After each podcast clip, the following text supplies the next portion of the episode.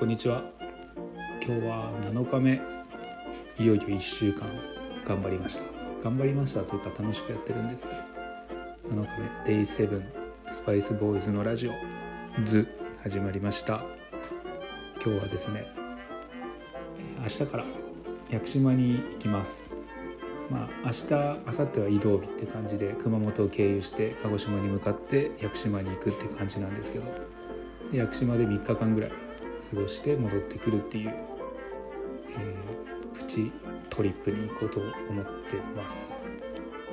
結構大人数で行くところにお誘いをいただいてって感じなので初めましての方が多いんですけど、まあ、楽しく行きたいと思います。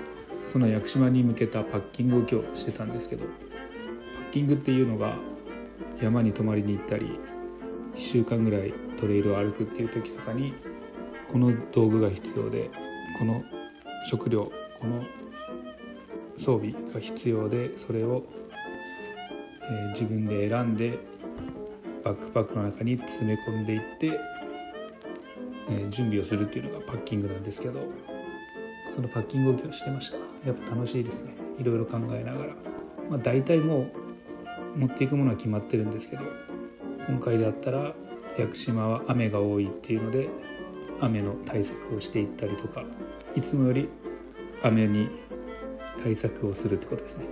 とか食料をまあ3日分丸3日分ぐらい考えて詰め込んでいくとかそういう作業でした。すごく楽しみですね。でこれで毎回毎回反省というかこれいらんやったなとかこれ必要やったなみたいなのを頭の中に取っておいて次に生かしていくって感じですかね。僕は結構パッキングが好きなのでどこに行くとかを想定してパッキングをするってことを日常的にやってます、はい。そんな一日でしたね。でパッキング終わりました。で今日はまたラジオのお便りが来てますのでそちらを読ませていただきます。今日はあのパッキングに近いようなちょっと山っぽいお便りです。ラジオネーム太っちょカーボーイさん。スパイスボーイズさんこんにちは。こんにちは。家族で転泊するのに山岳用テントを探してます。うちは4人家族で3人で登山に行く時もあれば4人で行く時もあります。4人で行く時を見越して2人用を2つ買うべきかまた3人用を1つと2人用を2つ買うべきか悩んでいます。スパイスボーイズさんならどうしますか？というお便りというか質問ですかね。です。これはスーパー難しい質問です。まず前提として山岳用テントの、まあ、1人用2人用3人用4人用とかまああると思うんですけどそれぞれ1人用だったら1人がギリギリって感じのサイズ感ですね。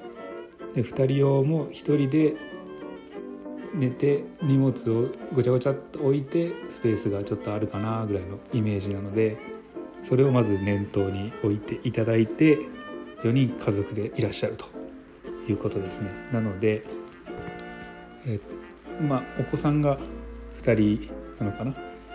でそのお子さんたちは今だったら2人用に2人で入ってすごく余裕があるとは思うんですけどお子さんが大きくなってきたら2人用に2人で寝るってなると荷物が多かったら結構厳しいんじゃないかなと僕は思います。なので3人用を1つ持って持っておくのはいいと思います。ただし3人用に3人で寝るみたいなことを考えるとちょっときついですね。3人用のところに2人と荷物を入れる。で2人用のテントは2人だけ寝るとか。そういう使い方。もしくは3人用の方に、えー、大人が2人。人用の方に子供が2人。で3人用の方に荷物も入れる。とかいうやり方。だったら3人用1つと2人用1つでいいんじゃないかなと思うんですけどどうでしょうか。まあでもこれはむずいですね本当に、まあ、一番いいのはいろんな種類のいろんなパターンのテントを持っとくっていうのが一番いいとは思うんですけどなかなか山岳用テント高いですからね。その辺も考えて、まあ、僕が考えるなら3人用1つ2人用1つ買ってみます。でまあソロ用も一つあるとかありかもしれませんね。321で持っとくといいかもしれません。ちょっとお金かかりますね。山は本当お金かかりますからね。まあ一番はみんな楽しく行けることが一番だと思うのでときめくテントを買ってください。僕ならそうします。っていう非常に中途半端な答えになってしまいましたが以上です、えー、今後もお便りお待ちしてます、えー、宛先はインスタグラムの、えー、スパイスボーイズのダイレクトメール DM にお願いします、えー、スパイスボーイズアンダーバーハイカー SPICEBOYS アンダーバー HIKER です。こちらまでどしどしあのお便りお待ちしてます。もしもあの今はまだないんですけど今後ステッカープレゼントみたいなのも考えております。ではですね